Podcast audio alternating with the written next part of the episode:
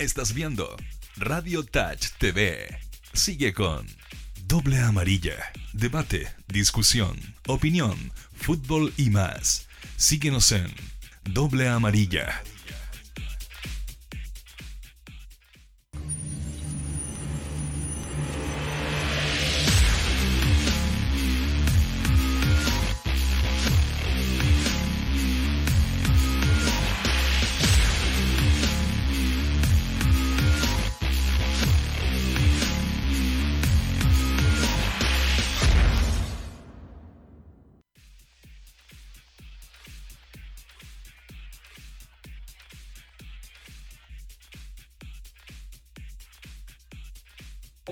Señoras y señores, sean ustedes muy bienvenidos. Estamos arrancando eh, otro programa del Doble Amarilla, siempre habitual a las 12 con 30 minutos. Eh, hoy día en una jornada especial, porque más que nada los voy a escuchar, más que yo intervenir, eh, a dos.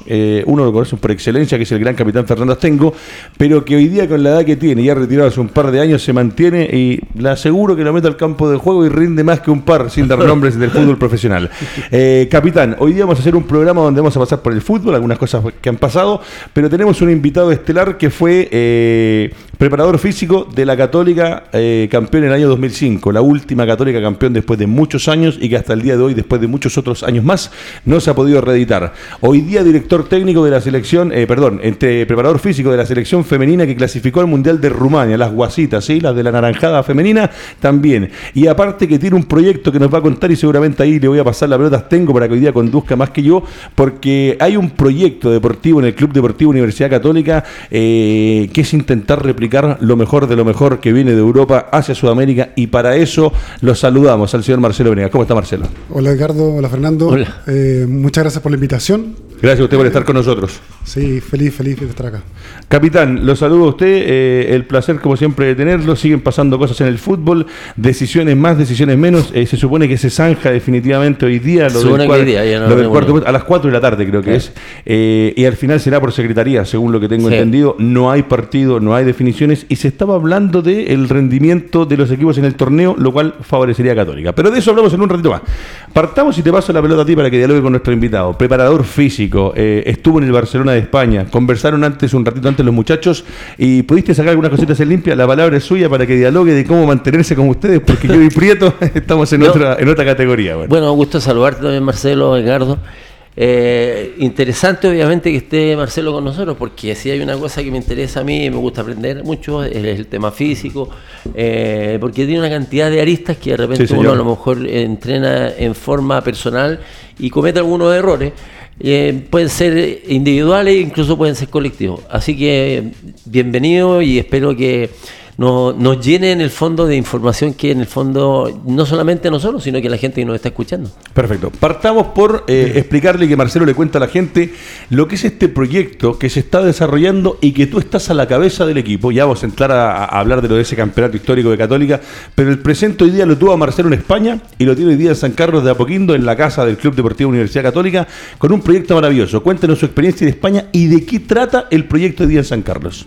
Mira, por ahí, por el año 2013, 2014, tuve la oportunidad de ir a hacer un estudio, un, máster de alto rendimiento a, Barcelona.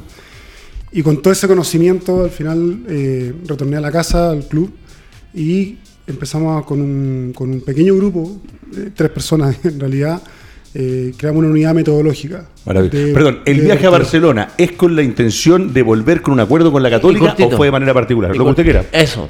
Eh, eh, fue en forma particular. Es un mix, es, una, idea mía particular de poder ir a, estudiar y, claramente manteniendo el contacto en Chile para poder ver los Marcelo, y esto, esto lo hiciste porque sentías que está, ya habías tocado techo acá en, en Chile en relación a, ciertas cosas, tal como dije, muchas aristas que tiene la parte física, y que allá efectivamente podías desarrollar eh, mucho mejor y con mayor información tu proyecto? Más, que tocar techo, yo creo que aportar al deporte del país. Creo que, Chile se merece eh, profesionales como lo hay hoy día y que hay muchos que ya eh, lograron empezar a, atreverse a salir.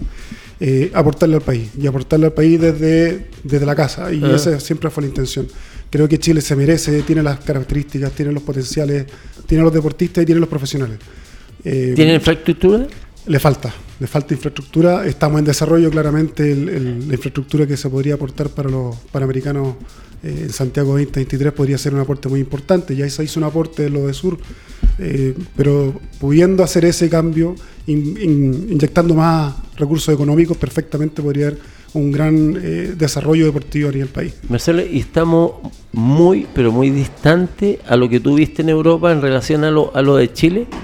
Mira, distancia, eh, infraestructura, distancia en cantidad de doctores dedicados al entrenamiento, me refiero a doctores que han hecho doctorado, no, no solamente médicos, sino eh, cuerpos multidisciplinarios, etcétera, sí.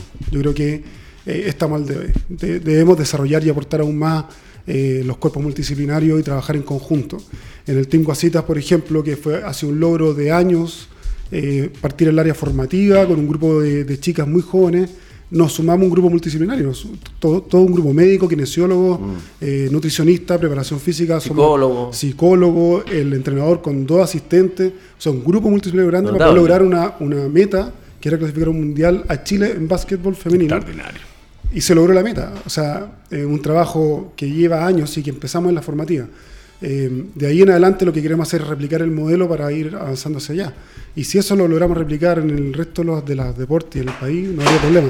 De hecho, los resultados... Da- Dame un segundo. Se que- está desmayando eh, el ¿Hay amigo. algún problema? Sí, sí. Se está desmayando Maximiliano. Físicamente está muy Eh, mal. yo le voy a explicar. eh, Perdone que me interrumpa, Marcelo. Lo que pasa es que hace poquitos minutos, antes de empezar con el doble amarilla, tuvimos un programa que es el Conecta Mujer, donde Oh. vienen cinco chicas guapas, viene la Cata Pulido. Entonces, eh, eh, Prieto quedó un poco más, más, más tembloroso. Don Marcelo, le devuelvo la palabra, por favor. Eh, entonces, al final, eh, lo, lo que corresponde hoy día a los resultados de Lima, por ejemplo, es justamente un proyecto que lleva muchos años en el país desarrollándose cerca de 10 o más años, eh, que es un plan olímpico que hace que se empiecen a hacer este tipo de inversiones. Claramente tenemos que mejorar eso. Se puede mejorar, siempre se puede mejorar. Hoy día vamos en muy buen camino, pero podemos hacerlo. Desde el club es lo que estamos tratando de aportar. Este sistema de trabajo o, o esta forma eh, se está implementando eh, solamente donde tú trabajas, que es católica, o se está implementando también en otros clubes que, que a lo mejor tú tienes la información que efectivamente ha ido gente como tú a Europa y ha traído estos métodos como para quizás mejorar el rendimiento y todas esas cosas. Mira, eh, esto ha sido un plan eh, muy agresivo, eh, desde- hablando desde la, buena, desde la buena forma de la palabra, eh, agresivo en el sentido de aportar directamente al deportista. Se trabajó el cambio de la misión del club, y en la visión del club eso es algo muy importante desde los estamentos, en que el foco de esto está en el desarrollo del deporte competitivo. Por lo tanto, formar deportistas. Desde esa base, si tú tienes como base formación deportiva, ya tienes todo el resto del hilo hacia arriba. Este plan eh, con- está compuesto por seis pilares. Uno que es la educación, como pilar número uno. Fundamental. Fundamental, la educación. Eh, después viene la ciencia y las tecnologías, donde está toda la unidad metodológica con evaluaciones físicas, con tecnologías, con investigación, laboratorios de desarrollo. Hoy día tenemos un convenio, una colaboración directa con la Universidad Católica, con la Pontificia, donde tenemos a través de la Facultad de Kinesiología montado el laboratorio de fisiología, empezamos con la terapia biomecánica. Eso sí debe ser único, ¿no? Tener la posibilidad de que te pase. En el club, sí. En un club, sí. Más el laboratorio de ciencias, que son los que estamos trabajando directamente con los deportistas con tecnologías de punta. Después viene la medicina, tenemos un convenio copago cero con Cristus, con la Red UC. Hoy día nuestros deportistas que pertenecen al club y que están inscritos en el club tienen copago cero en atención de medicina deportiva, incluido imagenología, kinesiología y todo lo demás. Después viene el management deportivo, claramente un tema que tenemos que desarrollar. Y los fondos de inversión que hace el club constantemente en infraestructura, en tecnología y también para aportar al desarrollo de las competencias y la capacitación de los entrenadores, que ese es el gran punto. Marcelo, tuviste que, mm, obviamente, presentar un proyecto, darle una explicación, eh, reunir la gente que esté encargada a lo mejor de tomar decisiones como para que te apoyaran en forma logística y una serie de factores que se necesitan para el proyecto que tú estabas hablando. ¿Te costó mucho convencer a la gente o la gente estaba muy abierta a recibir tu información? La verdad es que fue, como te digo, empezamos un grupo que se hizo un diagnóstico, un grupo de tres, comenzamos haciendo un diagnóstico dentro del club y fue un requerimiento claramente establecido desde el club, desde el directorio del club, desde todos los estamentos para poder hacer este cambio radical en el tema deportivo competitivo. Extraordinario. Y Con- lo que hicimos ahí, perdona, y lo que hicimos ahí, lo que hicieron ahí con el aporte de ellos, el apoyo de ellos, fue justamente empezar a, a hacer que la Católica sea un club formador y además eh, exitoso desde el punto de vista de la competencia. Y ese aporte es clave. Fundamental. Y de ahí en adelante, después del diagnóstico, ya las puertas se han, se han ido abiertas y ha sido, digamos, un aporte constante para nosotros, comunidad. El hecho de tener el respaldo, el hecho de haber ido a Barcelona, eh, entremos un poco más en lo que fue en Barcelona, porque antes de entrar al aire, hablabas con Fernando y nos diste un apellido que también a veces es casi imposible pronunciar. Eh, estuviste con la gente y entendiendo lo que es la institución de Barcelona. Barcelona trabaja en todas sus disciplinas, tiene un equipo de básquetbol extraordinario, del fútbol, obviamente con el patrimonio que tiene, que puede adquirir, pero se trabaja de una forma. Y ahí tú nos contabas y nos hablabas de una persona en particular que es la cabeza con quien tuviste la posibilidad de conversar y que de ahí para abajo viene la distribución en las distintas disciplinas que está regido de una u otra forma por esto que se llama trabajo. Y de ahí parte todo. Cortito. A, a esa persona que maneja en el fondo todo el área física y, y- y lo que compone, em, los técnicos puntualmente de las diferentes ramas no se incomodan porque él eh, en el fondo desarrolle su proyecto. Mete la cuchara en porque todo, hay claro. mucho, hay muchos técnicos de- en el- del fútbol puntualmente que a lo mejor son muy celosos y como tienen su cuerpo técnico, en, a mi preparador físico no lo tocan porque yo he trabajado ya años con ellos. Entonces, eh, no es, no es complejo eh, eh, integrar al trabajo o está ya establecido en el club que esa es la línea que tienen que seguir. Mira, eh, por medio de, de mi, de mi profesor guía de la universidad del máster, que es José María Paulles, que es un, un gran doctor, una de las eminencias del área del alto rendimiento y la tecnología, logré conocer a Francisco Seirulo. Que Seirulo. persona. Eh, insertarme un poco en el, en el ámbito del entrenamiento y conocer de fondo cómo es la metodología y cuál es el método de entrenamiento que ocupan a nivel de club, no solo en el fútbol. Lo que sucede es que él crean en los años, en la década de los 80 y por ahí, cerca de los- llegando ya a los 90, crean una forma de entrenar y una forma de, una línea deportiva propia del club, que es la misma para todos los deportes. Correcto. Independiente que llegue un cuerpo técnico, que llegue un preparador físico, que llegue alguien, pero ellos se adosan y tienen que adaptarse a cuál es la línea de juego del Barcelona, que todos, por ejemplo, en fútbol, que es lo más típico, la conocen, que eh, jugar desde el arquero, De mucha al lado, posesión. posesión de valor, etcétera Sí. esa línea de juego, independiente como él se enfrenta al, al- al entrenamiento o al entrenador a, a sus propias, digamos, filosofías, se busca un entrenador que tenga esas características primero, obvio. perfecto. y luego de eso, este personaje o esta persona, esta eminencia dentro del club, es el que da las directrices. Y esas directrices se, se guían 100%. Y esas son las que han guiado al club durante todos estos años, no solamente en fútbol, sino en todas las otras disciplinas, hockey patín, básquetbol, balonmano. Eso sin etcétera. quitar, por ejemplo, que ok, está. eh, ¿Cuál es el apellido, verdad? De la... Seirulo. Seirulo. Está Seirulo acá arriba y, por ejemplo, el equipo sub-20 lo tiene Venega y el profesional lo tiene Astengo. Él da las directrices, pero inevitablemente en estos equipos de trabajo que están bajo él se le va metiendo cada uno Él- un poquito de claro, cosecha. él, él dicta las pautas dicta las completas. pautas, va y habla con los entrenadores y se junta con los entrenadores. Hoy día está a punto, ya creo que ya está a punto de jubilar, o jubilar, o estamos hablando cerca de los 80 años, y está dejando ya un, un grupo, una persona a cargo, ya hay Claro. una persona que está prácticamente a cargo del, del nuevo proyecto. Pero es el mismo sistema, se quedado instaurado, el que se junta con los preparadores físicos, con los cuerpos técnicos, con la unidad médica, etcétera. Es una sola línea de trabajo y más o menos se está replicando eso hoy día en el club de la Católica. Obviamente han pasado los tiempos, eh, la parte física ha ido cambiando, tal como tú dices. Eh, yo creo que me da la sensación, él tuvo que estudiar muchísimo, tuvo que analizar muchas series de, situaciones y de cosas, porque la parte física es re compleja. Te puedes pasar o te puedes quedar. Entonces, eh, él constantemente está renovándose un poco, a pesar de los años, o renovando a la persona que lo sigue. Absolutamente. Eh, a ver, de la historia, los ciclos de entrenamiento semanal. Exacto. Hoy día se entrenan, todas las planificaciones son por el modelo eh, de planificación de los microciclos estructurados, que son los microciclos de Seirulo.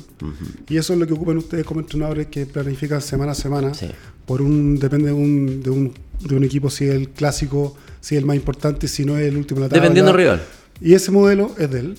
Ya. Y ese modelo es el que se replica hoy día en todo el mundo. Y ese modelo viene desde el grupo de entrenadores de la universidad en los años 70, que se juntaron todos los entrenadores de deportes colectivos y formaron el modelo. Increíble. Y de ahí en adelante empiezan a formar el Marcelo, ¿es el único equipo que funciona de esta manera en España? Porque yo creo que no, dentro de la información que te- tú recabaste allá, ¿solamente fue la de Barcelona?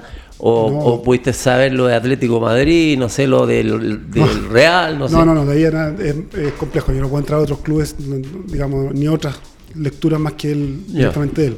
Pero sí el modelo se replica en Europa y se replica hoy día en Sudamérica, se replica en, prácticamente en casi todos los lugares donde se hace deporte colectivo. Casi todos los deportes colectivos tienen esta, esta forma de estructurar la planificación. Después vienen las especificidades de cada deporte, pero, pero la base está ahí. Y eso está, está creado por, digamos, hace bastante tiempo y un poco lo que El Barça juega de una manera tal que, tal como tú dices, es un juego de posesión, de, todos los jugadores están muy cerca y da la sensación que no es un equipo rápido, no es un equipo veloz y que en el fondo va creando una telaraña que al final te termina ganando. El Liverpool es completamente distinto, es un equipo vertiginoso, un equipo rápido, un equipo potente. Se trabaja de la misma manera a pesar de la diferencia que hay en el juego o o efectivamente el Liverpool trabaja de su manera y el Barça de otra? O sea, en el fondo la, la, filosofía de juego de un club es particular. perfecto. Cada club tiene su forma de poder eh, analizar o analizar cuál es la filosofía o la estructura que que realizar para poder lograr una meta o cuáles son sus objetivos esenciales. Pero la forma de planificar al final te tiene que guiar por algo que más o menos tenga una estructura. Y esas estructuras son las que son un poco más estándar hoy día. O sea, esos modelos antiguos del periodo básico, el periodo competitivo y después las vacaciones transitorias eso ya no. Esa la vivió tengo en esa época en la que jugaba Fernando. de hecho, la pretemporada eran de un mes y medio. De hecho, la, hicimos, la hicimos así con el básquetbol al principio porque era la que conocíamos. Y después empezaron a aparecer estas nuevas tendencias y fueron cambiando. Cuando dice las hacíamos así, era cuando se iban a la playa, el trote por la arena, que después se suspendió, el cerro. El otro día vino Miguel Ramírez, el técnico de Wander, y nos decía: eh, nosotros trotábamos en cemento, partiendo por ahí, que día tampoco se hace.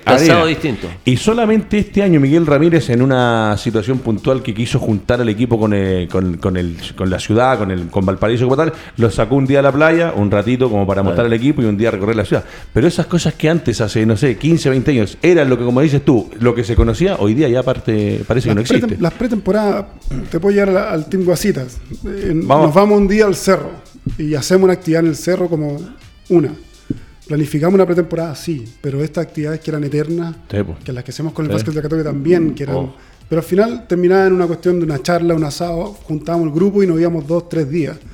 Antes eran un mes, dos, tres semanas en pretemporada y algo de la pretemporada. Y, y, después tú con el tiempo te das cuenta y dices, si tienes un deportista formado durante 10 años, 15 años, profesional, ¿por qué vuelves atrás a lo básico si ya está formado?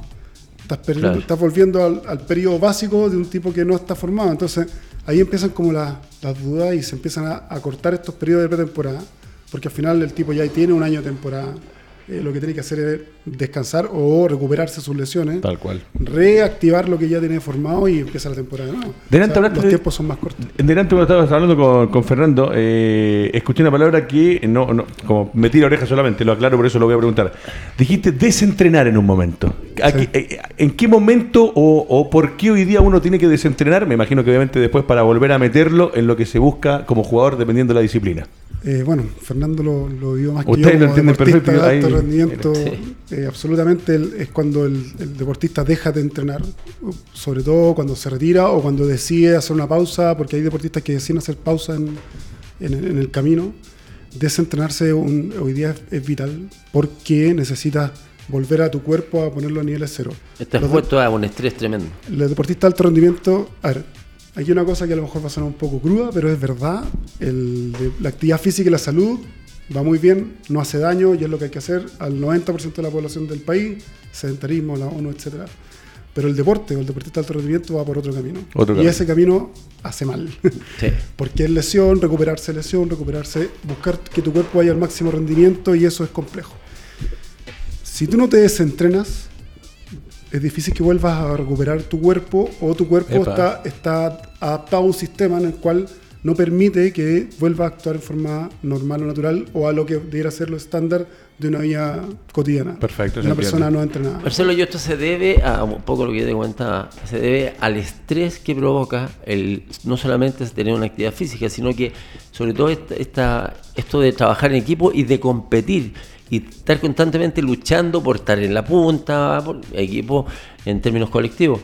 Em, ¿Se estresa mucho la musculatura en general cuando tú estás expuesto a este tipo de situaciones? Absolutamente, de hecho, los niveles de intensidad hoy día que se requieren son la máxima. Un entrenamiento no equipar un partido. Tal un cual. entrenamiento de muy alta intensidad no lo equipara porque el de competencia es el máximo. Sí, claro. Los niveles psicológicos, por lo tanto también los niveles hormonales, etcétera, se llegan a un nivel máximo. Claro, en el partido por los puntos, los factores que intervienen son. Influye son mucho la cabeza en, en- en términos físicos, lo que tú puedas desarrollar en la cancha, si controlas más, por ejemplo, la presión que otros, que otros entran muy nerviosos a jugar. Eso provoca que de repente su musculatura se estrese más que el tipo que en el fondo disfruta el fútbol. Absolutamente. Ta- eh, tomar una decisión en, en una competencia, en, direct- en un partido, requiere de muchos aspectos de los cuales psicológicamente tienes que estar preparado. Físicamente por sobre todo. O sea, entrenar hoy día la capacidad física con toma de decisión parece lo adecuado porque es la forma en la cual tú puedes estar preparado para eso. Pero eso no significa solamente que tu físico o tu mente esté preparado, sino también todo tu sistema fisiológico, el endocrino, etcétera, tienen que estar preparados porque te van a llevar a ese nivel de tomar una decisión y además tomar la decisión correcta en el último minuto cuando realmente todos están mirando. 60.000 personas arriba, epa. Sí. No es complejo. No es fácil. Y, después, y después cuando sales de ahí, eh, ¿cómo logras recuperar tu Sí. vida? Él te lo puede explicar mejor. ¿Qué pasa después de, de un partido Claro. con la selección contra Brasil o contra Argentina o contra Sí. quien sea? Eh, ¿Qué pasa después en el camino? ¿Qué pasa después en tu casa? Claro, buena pregunta. ¿Qué pasa después, por ejemplo, no sé, pues un Chile-Brasil, un Chile-Argentina que jugaban ustedes? Eh, para bajar las revoluciones, para llegar a un estado de lo que se puede llamar tranquilidad posterior a un partido. Eh, cuando, bueno, pregunta, si duele o no duele. Después del duele o no duele. Y Sí. ganaste, una cosa va a ser cuando ganaste, otra cuando empataste y otra cuando Sí, perdiste, o ¿sabes una qué? cuando clasificaste o quedaste eliminado. Claro, lo que pasa es que cuan- cuando, uno está en, en un equipo y obviamente compitiendo a, a nivel de selecciones, uno eh, tiene una, una presión demasiado fuerte, hay- se provoca un estrés, pero no, no después del partido, sino que desde, el- desde que tú sabes con qué rival te va a enfrentar, tu cabeza empieza a funcionar distinto, hay jugadores que se lesionan a mitad de semana porque se empiezan a comprimir de tal manera que a lo mejor no es que no resistan la, la- la carga física, sino que hay un tema mental. La presión. La, la presión. Y después del partido tú quedas tremendamente aporreado, dolorido. Y yo he visto de repente en, en- en campeonatos de CrossFit que lo- lo- lo- los tipos que, que compiten en esto, que son obviamente ejercicios muy agresivos, se meten a hielo. Para Sí, en el ahora sí, fondo. en barriles incluso, en En barriles Argentina, con sí. hielo. Y se usa mucho ahora en el fútbol. Usan tambores, de repente son bien precarios las cosas. Pero en el fondo es el efecto el que buscan de repente de- desinflamar situaciones que durante el partido recibiste. Y ganan tiempo porque no esperan a, si el partido se juega el domingo, no esperan al martes quizás a, a eliminar el ácido láctico y una serie de factores que tú conoces me- mejor que yo. Pero efectivamente, sobre todo en el tiempo nuestro que era muy agresiva la parte física, eh, nosotros terminábamos destruidos.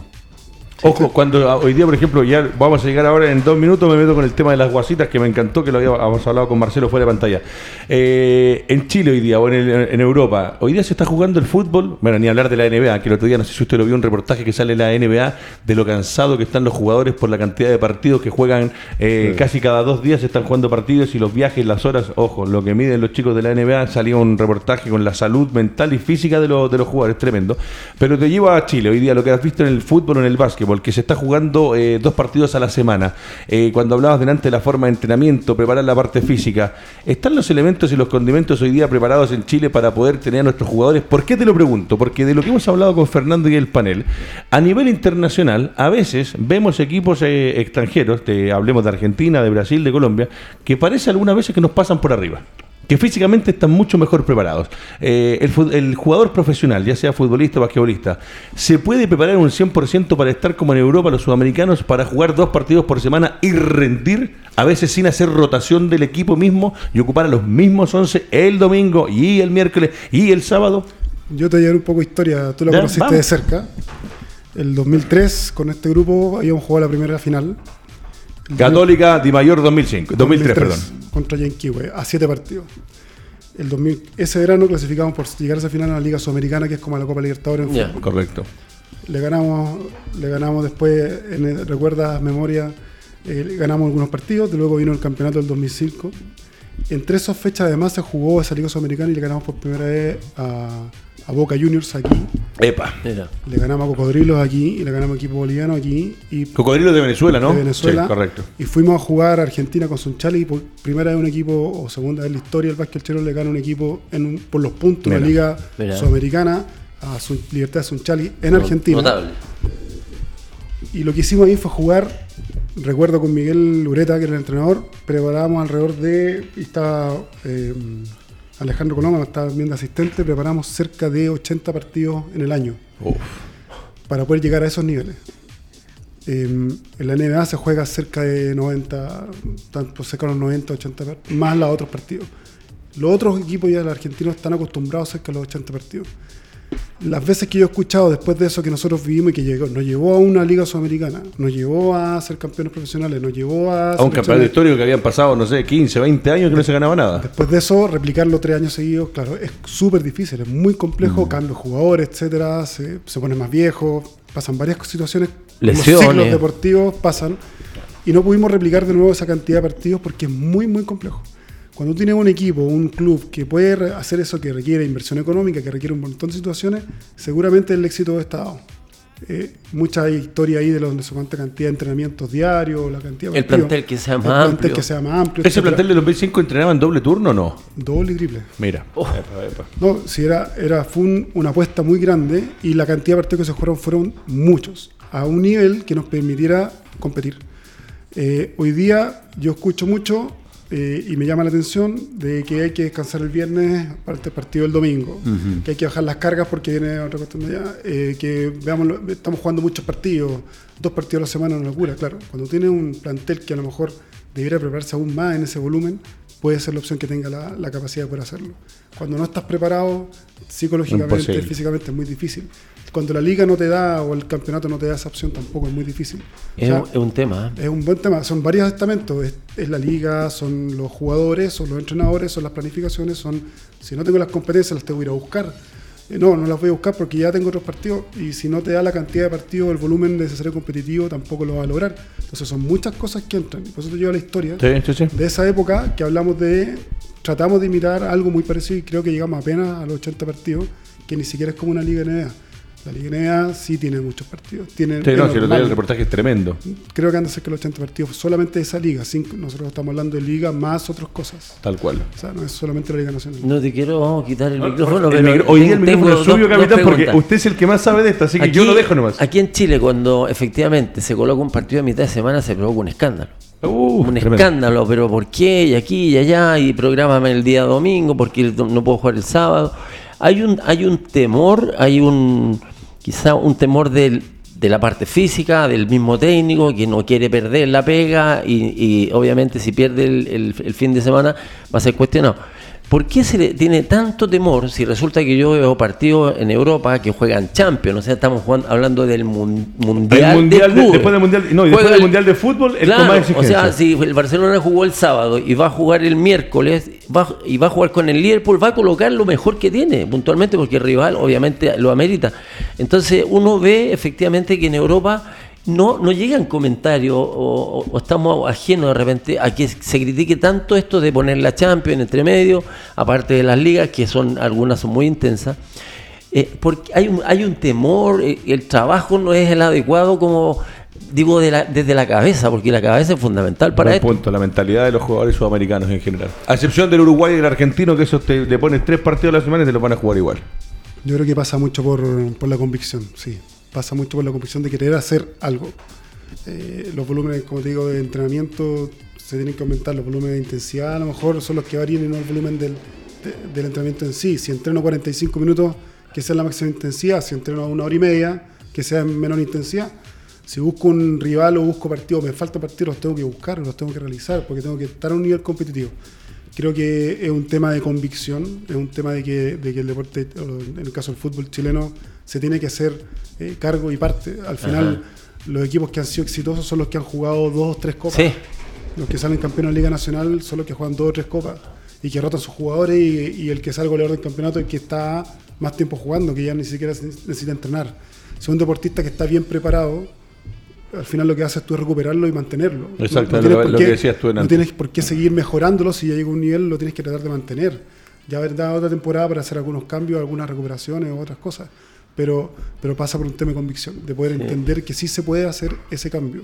eh, en el club una de las cosas que mejoramos después del diagnóstico fue el aumento de los volúmenes de entrenamiento. Y ahí es fundamental que ustedes les permitieron, y volvemos a lo mismo que con Fernando acá muchas veces lo hablamos en los clubes, lo que pasa que eh, en el fútbol está el patrón de fondo que manda, el que dirige para abajo, y de repente llega el cuerpo médico, le quiere proponer algo, y no están las lucas, no está la disponibilidad, no está la disposición.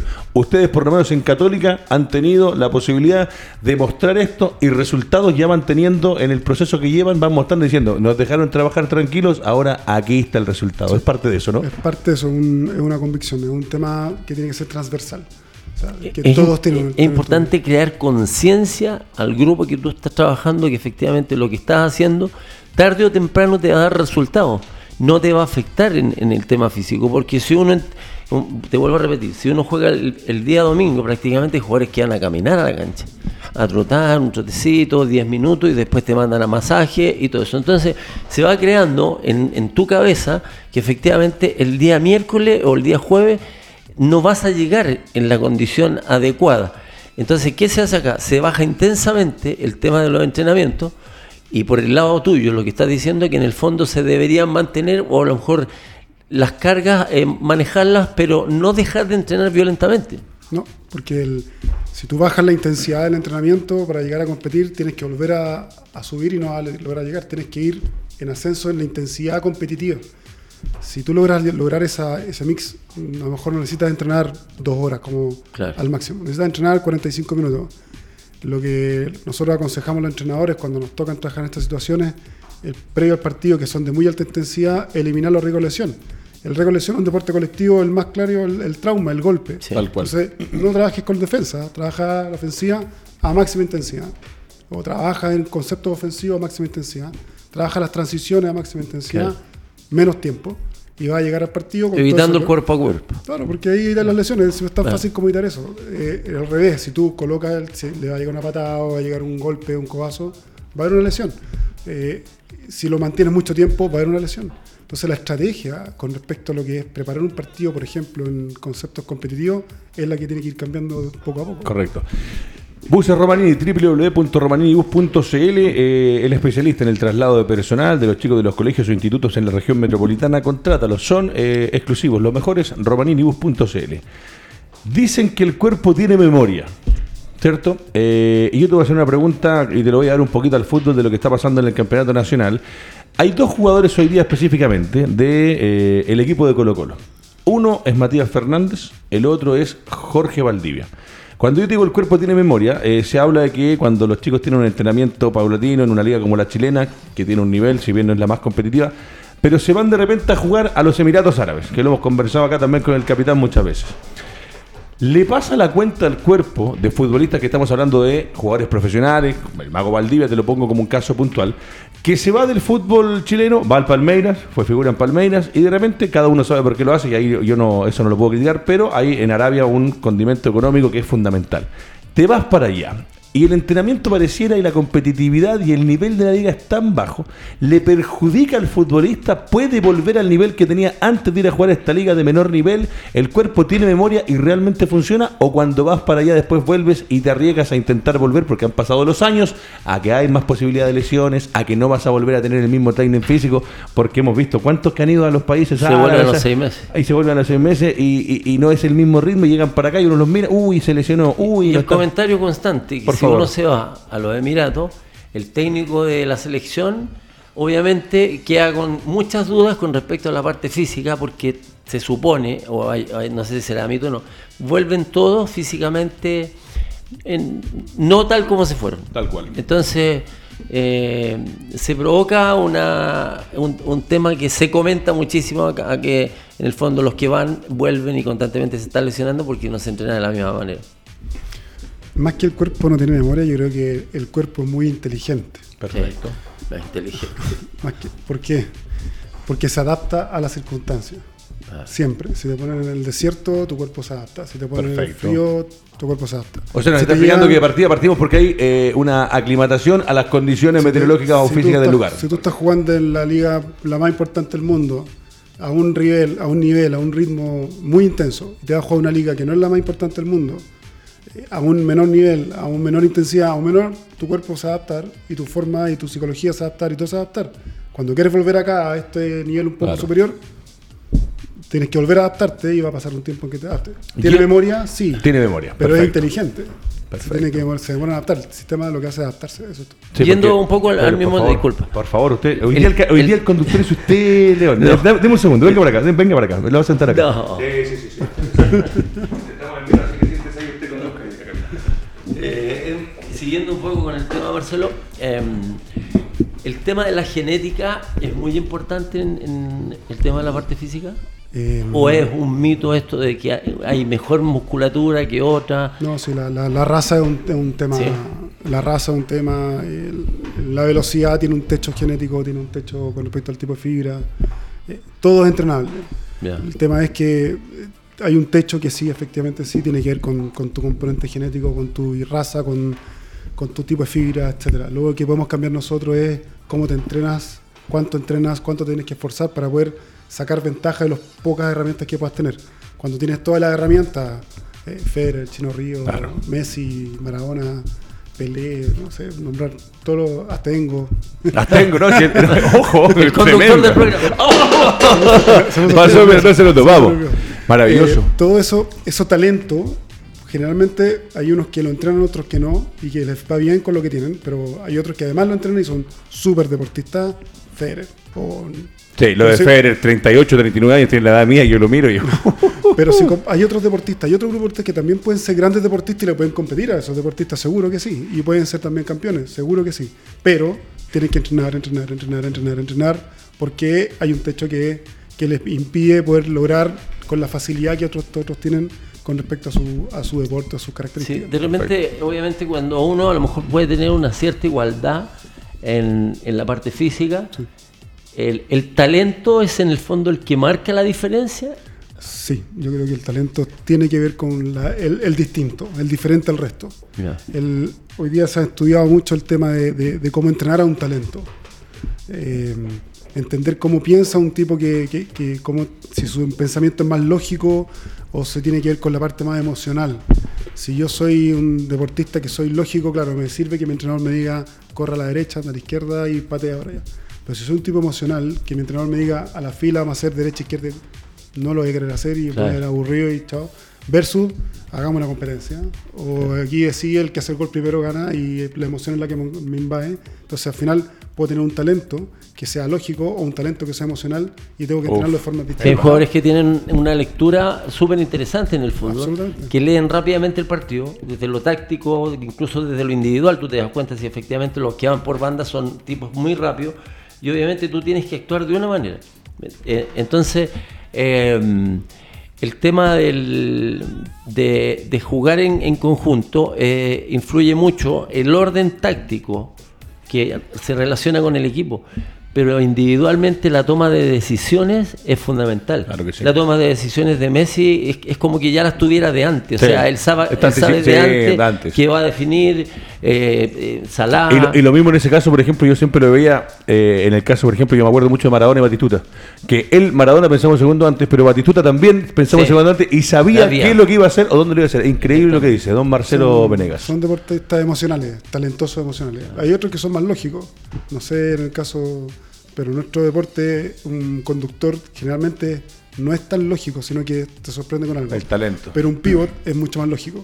Porque sabe que tiene que ponerse aquí, pantalla allá, ir Tal abajo. cual. O en el caso, a lo mejor, no sé, un central puede ser mucho más lógico. Claro. Pero el que crea debe ser emocional. Si esa herramienta un entrenador las tiene, si sabe cómo son sus jugadores, créeme que cambia todo el espectro de, de cómo plantear un partido. y hay jugadores que, ah, por ejemplo, estaba hablando recién de los defensas centrales.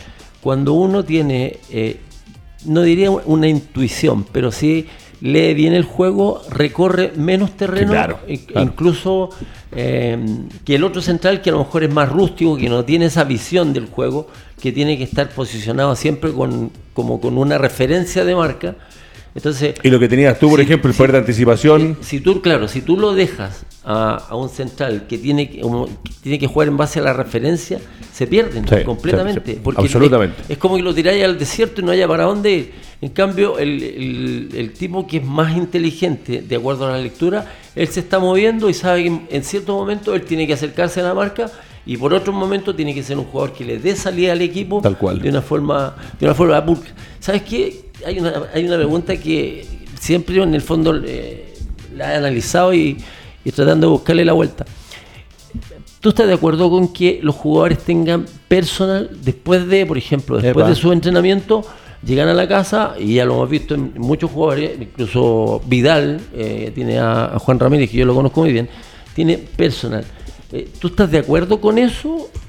Yo creo que eh, estoy de acuerdo cuando realmente es una necesidad eh, hacer un trabajo distinto. Cuando un deportista, eh, un deportista que tiene un talento, que tiene algo, tiene una responsabilidad o quiere ir un poco más allá, Eso podría ser edad, sobrepeso o alguna lesión, O tres aristas puntuales o o, recuperación. o darse cuenta que realmente él puede algo más, hacer algo distinto y busca algo distinto que le complemente lo que hace en su club. Yo creo que sí, siempre y cuando sea un complemento y no una competencia a lo que está haciendo el club. O sea, tener un preparador físico para que te diga eso ya lo están haciendo mal, hagamos esto mejor, eso no lo comparto. Comparto que el preparador físico lea este externo, sea capaz de leer lo que están haciendo allá y decir, mira, Complementarlo. complementemos, esto puede ser que te vaya bien y con esto tú hagas la diferencia para poder ser mejor o mejorar tu... Yo- talento. ¿sabes Yo creo que que desde ese punto de vista estoy de acuerdo. Yo tuve la posibilidad de hablar con Juan Ramírez y le pregunté acerca de esta situación. Yo le dije, ¿tú te pones de acuerdo con el preparador físico del Bayern Múnich cuando estaba ahí en el Bayern Múnich? Y dijo, no, no, no, nosotros trabajamos en forma individual, o sea, no está como relacionado lo que hace el preparador físico de, de puntualmente el Bayern Múnich, sino que él trabajaba de acuerdo a lo que él creía que era bueno para Vidal. Mm, ahí, bueno, son, son Son puntos distintos. Claro. puede ser que en el fondo lo que hace Ramírez, eh, ve los partidos, no sé, 10 partidos lo analiza y vuelve a lo mismo. O sea, para mí el preparador físico del equipo es el que manda, pero lo ha hecho Vidal y lo, Valdivia también lo hace en su momento. También. Pero de afuera entiendo tú lo que dices tú. O sea, lo, lo lógico sería complementar lo que está haciendo. Ahora en este caso lo que dice Fernando eh, es uno que de afuera tal vez mira y obviamente complementa con lo que él puede ser que crea. Ahora, si no hay una comunicación, puede ser que se esté trabajando de una manera que por ahí te puede incluso hasta pasar la factura. Son líneas distintas cuando, los, a ver, cercano a ti, eh, Cristian, Díaz, Hermano, tal cual. tu hermano, cuando fue a jugar a Tú Italia, hiciste un trabajo con él extraordinario. cuando, claro, me tocó formarlo extraordinario entrenar con el gallo, que ese es un tipo que quería entrenar, entrenar, entrenar, no tenía el talento de un basquetbolista así. Ni hablar de los tiros libres, pues. Bueno, pero, pero, lo, pero, pero le hicimos un rol tan fuerte y tan importante dentro del equipo que fue fundamental y, sí, y, y llegó a ser el gran capitán del equipo. O sea, hizo una historia completa. Seleccionado chileno, etcétera, y fue a jugar a Italia. Claro. Cuando fue a jugar Italia, eh, el plan, el entrenador hacía un, un entrenamiento, el preparador físico, yo tuve acceso a ese plan y le envié el complemento. El complemento era un entrenamiento de velocidad que necesitaba porque Cristian ya está también, en- él me decía, pucha, me falta esto. Porque es un tipo súper profesional para entrenar, un tipo que, es, que ya sabía de entrenamiento y decía, mira, hacemos todo muy parecido a lo que hacíamos allá, pero me falta esta parte, la podemos ver, ok, pero dile a tu preparador físico. Y así trabajamos en conjunto. Ahí, ahí se aplica lo que dices tú, que es un complemento. Bueno, Cristian en algún momento salió elegido uno de los mejores, jugó, eh, tuvo un ascenso de hecho en el básquetbol italiano y con lo que dice Marcelo, tal cual, le ayudaste y lo que, le colaboraste de lo que hacían a ver lo que él mismo. Ojo, ahí hay una lectura de ustedes también, los deportistas, que es fundamental que tú digas, me falta esto o siento Sí. que por ahí va eh, distinto lo que, ne- lo que me están dando. Sí, yo creo que, que son dos formas distintas. Yo estoy de acuerdo con esta. Yo creo que esta es la que a mí me, a mí me sirve más, porque estoy un poquito más relacionado y entiendo un poco más el, el fundamento de lo que realmente quiero hacer, porque un deportista también puede decir, el preparador físico hace todo mal, que todo mal. Y en realidad, a ver, veamos qué hace. Porque si te quedas con esa sola imagen, te hace un prejuicio, a lo mejor tú también la puedes estar embarrando. Entonces es mejor, desde mi punto de vista, tener a lo mejor algún conocimiento y poder decir, bueno, complementemos con algo. Creo que por ahí sí va. Marcelo, eh, de los 80 obviamente a- al 2020 prácticamente que vamos a estar, ha evolucionado mucho el tema de los trabajos físicos, ¿cierto? Antes lo que decíamos eran un poco agresivos, eran incluso mucho más largos y eran... Con eh, compañeros al hombro eh, incluso eh, subir el claro, cerro. claro, con saco. Una vez tuve que correr con una sandía en la espalda. Ah, No, es verdad, sí, sí, con una sandía. Y habíamos hecho ya un recorrido importante, una cantidad de kilómetros corriendo, y de repente el, el técnico ve un terreno arado y que está en una cantidad de sandías. Ya, colóquensela ya en la espalda y seguimos corriendo con una sandía. Imagínate lo precario, lo rústico y folclórico que es el tema. Em, en relación al, al tema físico, em, ¿tú crees que, a ver, puede, puede ser absurdo lo que voy a preguntar, que ya se topó eh, toda la, la información en relación a la parte física o tú crees que eh, siguiendo investigando esto va a seguir evolucionando, que los sistemas de entrenamiento a lo mejor el 2030 van a ser distintos a los del 2020? Em, yo estoy muy metido en una línea hoy día de las nuevas tendencias de entrenamiento, no hablando de los modelos, de, los, las modas, no estoy hablando de CrossFit ni TRX ni esas cosas.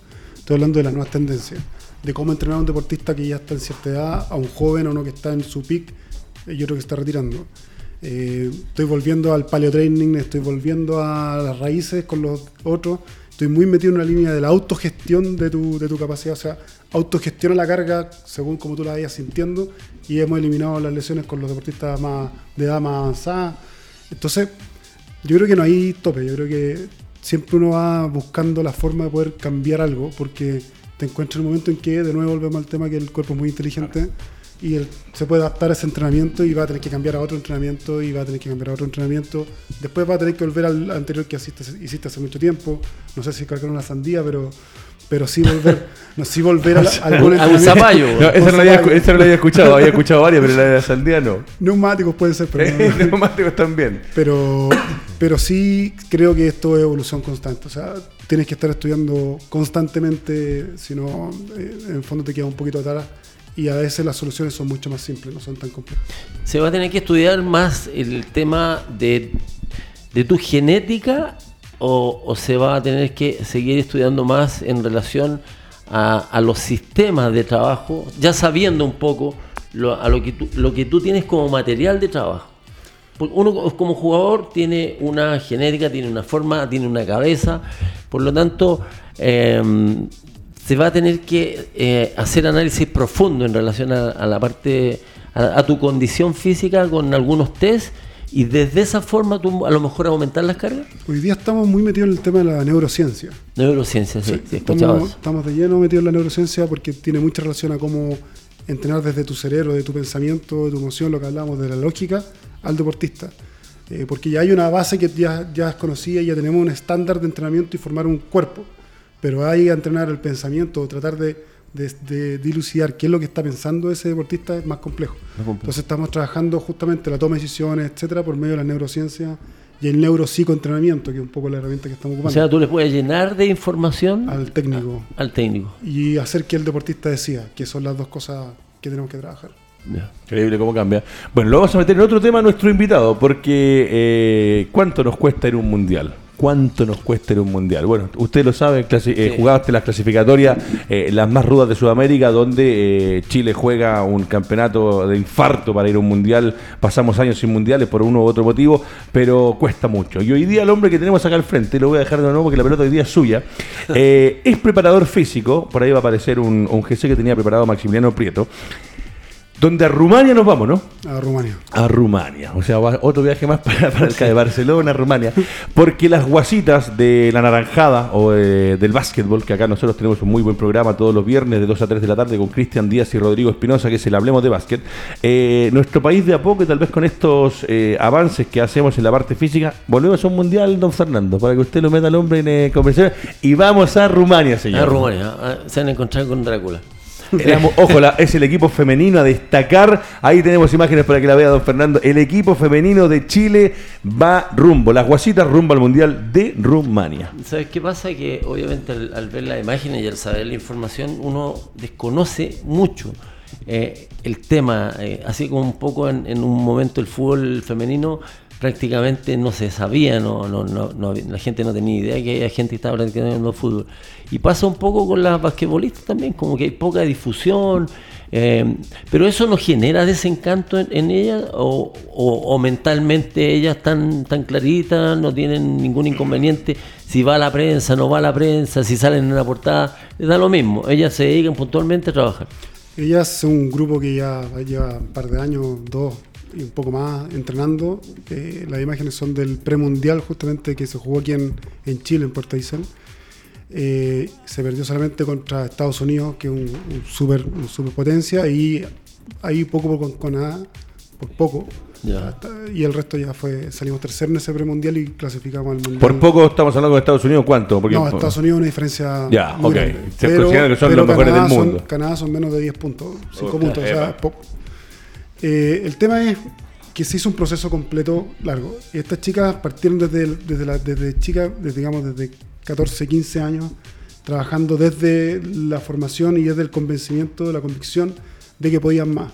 Se Ya. buscaron los talentos y una masa de 40 y tantas jugadoras, Warren Espinosa, que es el entrenador eh, de, de ese equipo, eh, hizo una, buscó jugadores, buscó talento, buscó talento y encontró y encontró y formó una gran selección. ¿Buscó selección- talento o buscó altura? Talento Puntualmente, altura, quien es ambas. falta Es que para el, para el básquetbol Sí, está ahí altura, obvio. pero ambas, talento y altura. Aquí hay, hay bajas y hay altas también, cada uno tiene su rol.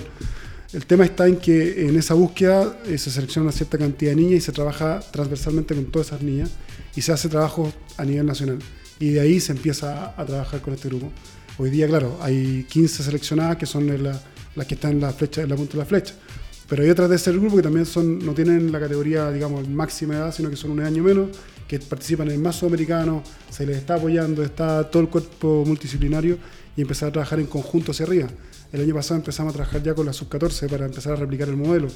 Eh, Qué, qué fundamental eso, meterle mano a, los- a los más chicos, weón, para que el día de mañana cuando vayan Heredando, subiendo... heredando cosas, sí. Entonces sí, este sí. año ya tenemos un plan que, que- que el, el plan específicamente está enfocado en desarrollar desde la base, desde los 14 años, hasta la, en este caso hacer sub-19, incluyendo ahora el equipo adulto al programa. El equipo adulto, claro, tiene otro nivel y, y hay que eh, trabajar con lo que, con, digamos, con lo que existe hoy en día. Claro que sí. Pero el proceso completo parte desde este, desde este equipo y con el logro de ir a un mundial después de... Yo no tengo la idea de No, yo de años, tampoco. No, yo tampoco. pero serán 30 o no sé cuántos años Sí. de que no se va a un mundial de, alta categoría y a Rumania y nos vamos a encontrar.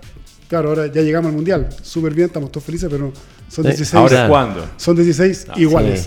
Claro, que, claro, que sí. es otro proceso que ya empezamos a entrenar. De aquí a agosto tenemos concentraciones, concentraciones, viajes, etc.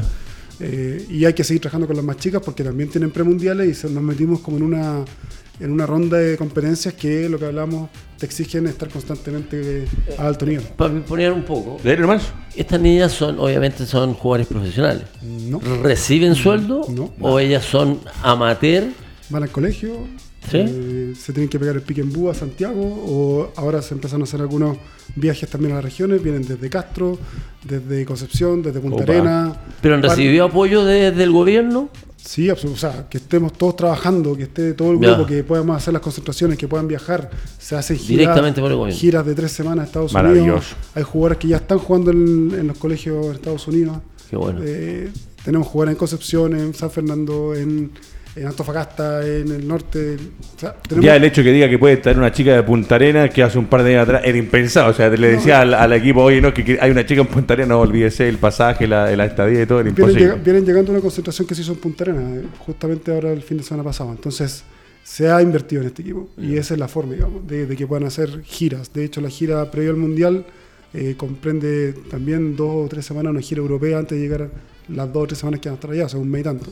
Y van al colegio y tienen que pasar los ramos y se les exige, les estamos exigiendo notas, promedio. Maravilloso, O sea, maravilloso. Promedio de notas para poder, para poder cumplir con, con las dos cosas. Sí. Eh, tenía una pregunta, pero se me fue.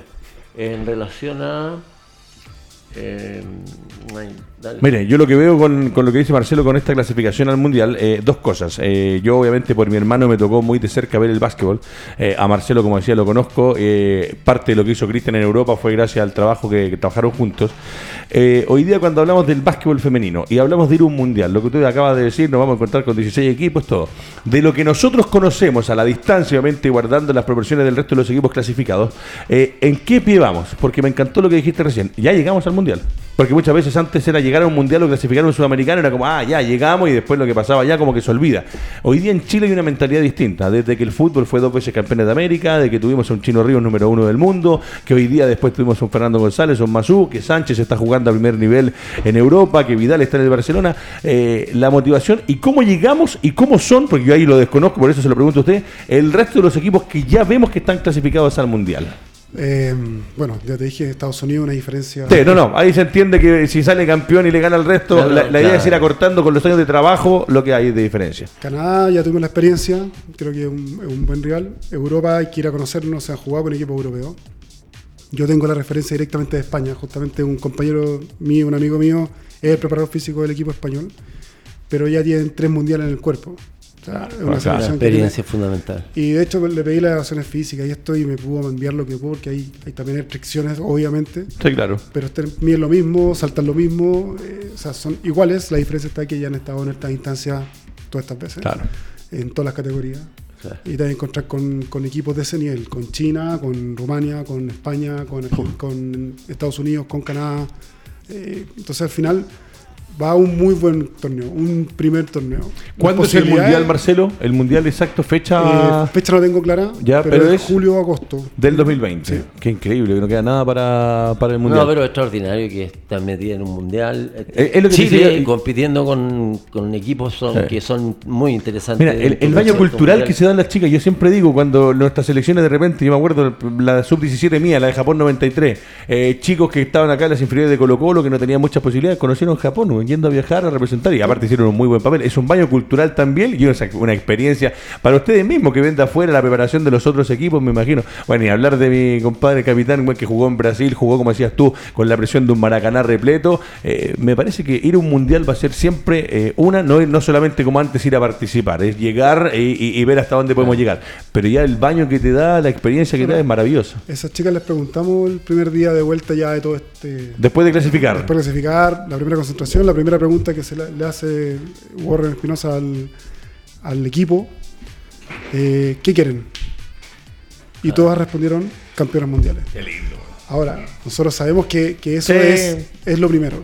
Eso es lo primero. Si te dicen, pucha, sí, vamos a ir a pasear, vamos a ir a conocer, porque Se llenan de dudas. lo, primero que, lo primero fue campeones Qué mundiales. bueno. Que se dé, nosotros queremos que se dé. Mira, pero, yo- pero, yo- pero ya tienes mucho recorrido Sí. porque la convicción, de nuevo, eh, tu cabeza está puesta en un objetivo. Yo creo que eso, te- eso se da en un tipo de deportista y le devuelvo la pelota al gran capitán. Eh, eh, yo a Fernando, hoy día para mí es un placer, porque en el canal del fútbol donde trabajamos durante muchos años, yo nunca pude trabajar porque Fernando eh, era, era de más de más alta comentarista del panel de la noche, con La las figuras. moral que me da. Ah, pero, eh, y en viaje nunca podemos compartir. Eh, pero yo lo veo, y delante te escuchaba al principio del programa, eh, cuánto va en la parte que te decía Fernando en la cabeza. Tú lo ves jugar a Fernando, yo lo vi jugar para mí de la selección de la época del 80. Si yo, cuando éramos chicos, y uno, uno quería ser como alguien del fútbol, si atajaba el Condor Rojas toda la vida, que para mí sigue siendo el más grande de todos los tiempos. Pero si era defensor, en Chile quería ser Fernando Astengo. Y me parece, y ahí te paso la pelota a usted, eh, la cabeza tuya. Y eso lo trae uno incorporado después de que sale desde el vientre de la madre. Eso no es. eh, te dio la posibilidad de llegar donde llegar. Y hoy día, con los complementos de esta parte eh, de preparación física, teniendo una cabeza buena, me parece que los límites están cada vez más lejos de donde puede llegar. Me refiero a que el techo está cada vez más lejano. Sí. Mira, eh, bueno, de repente no me gusta mucho hablar de, de- de mí, obviamente, pero yo, por ejemplo, en Colo Colo hacía trabajo físico y generalmente al límite, porque yo sabía que quería siempre jugar al límite. No, no me gustaban estos jugadores que decían, eh, el clásico voy a jugar voy a jugar la vida, o voy a jugar con Católica y voy a dar el 100%. Esa palabra, esas dos palabras para mí son nefastas en el fútbol. Un jugador profesional siempre, tiene que jugar al límite de sus posibilidades. Si tú juegas al límite de, tu- de tus posibilidades, vas a crecer y puedes llegar a instancias, como me pasó en, en una época que era difícil salir, fui, fui a jugar a Brasil por lo mismo. Porque obviamente a lo que uno tiene como talento, que puede ser bueno, más o menos, yo le agregaba mucho el tema de la cabeza. Para mí, entrar a jugar a la cancha era un placer. Yo atravesaba la línea de, de- costado y me metía a la cancha y para mí era mi estado de, de agrado, mi estado de confort, mi hábitat. Entonces, obviamente, yo bien preparado físicamente, que creía en ese tiempo, a lo mejor no estaba bien preparado, pero sí tenía una cabeza muy, pero Sí, muy señor. fuerte. Lo que hacía, ¿sabes qué? Este, eh, le he contado un par de veces. Yo terminaba de entrenar en Colo Colo, martes, miércoles. eh, yo vivía en Ezequiel, Fernández con Macul y era muy amigo de los funcionarios del Estadio Nacional. Y yo me iba, eh, después de dormir una siesta, ya un poco recuperado, y me iba a hacer escalera, solo. Solo en el estadio vacío completamente y yo corriendo escalera, escalera, escalera y un jugador de Colo Colo. Así que me abría las puertas, me trataban bien y yo hacía sprint, hacía potencia, que es lo que yo creía que me hacía bien. Pero sí, efectivamente, había un tema, te vuelvo a repetir, de cabeza. y yo lo rellené pensando en que todo lo que estaba haciendo estaba bien, por lo tanto el día del partido yo no tenía dudas si estaba agotado, si estaba cansado, si había, me había saturado la semana. Entonces, la cabeza para mí fue fundamental, fundamental, pues después llegué a Brasil y los tipos de entrenamiento, yo acá en Chile era de los primeros en términos físicos, Llegué a Brasil me andaba colgando del último cuando hacía el pique. No, verdad, me agarré la camiseta del último, por favor, pare. Y no podía decirle a nadie que parara. Y obviamente el sistema de entrenamiento que había en Brasil era completamente distinto. Allá jugábamos, jugábamos eh, Brasil era cancha más grande, más larga, ojo. La cancha era gigantesca. De la medida El Maracaná tenía hasta teléfono detrás. tú, tú podías salir la pelota y llamabas para tu casa, oye, estoy bien, sí, viene un córner, así que te dejo. Así que mm, obviamente yo, yo tengo claro y que el, tema de la cabeza es fundamental, es fundamental el no sentir que que está saturado, obviamente, ahora en estos tiempos, eh, ¿cómo se llama? Apoyarse en, preparador físico o gente que entiende muchísimo más. Sería muy encantado estar en estos tiempos con la evolución que ha tenido la parte física. Sí, señor. Todas, todas las épocas tienen su buena, Su buena, su buena cosa. Eh, efectivamente, hoy día tenemos más, más información, la tecnología, sobre todo la tecnología ha avanzado mucho, investigación, etcétera, pero yo creo que todo tiene, tiene su, buena época y tenemos su en ese tiempo Lo último, antes de despedirnos, porque esa música nos dice que nos vamos. Eh, teniendo un buen preparador físico, un hombre con buena cabeza, pero también a veces el que te preparen bien físicamente te mejora la cabeza porque te vas a sentir mejor y vas a saber que puedes rendir más. ¿Es así? Sí, tal cual. Perfecto. Muchachos, eh, hoy día con la conducción despido hasta el programa. Si usted es el conductor, yo agradecido por invitarme, gran capitán. La despedida suya. La despedida. bueno, fue un gusto saludarlo y compartir obviamente con Marcelo, que nos dejó al tanto eh, de, cómo ha ido evolucionando la, parte física, con mi compañero Ricardo Díaz, que estuvo ahí acompañando como, no como panelista, sino que un comentarista. Eh, así que lo esperamos mañana, Radio Touch, programa Doble Amarilla. Un abrazo para Un aplauso a la Fernanda, tengo que estar final, este bueno es completo, es el más grande de todos los tiempos. Muchachos, nos vemos mañana, será hasta la próxima.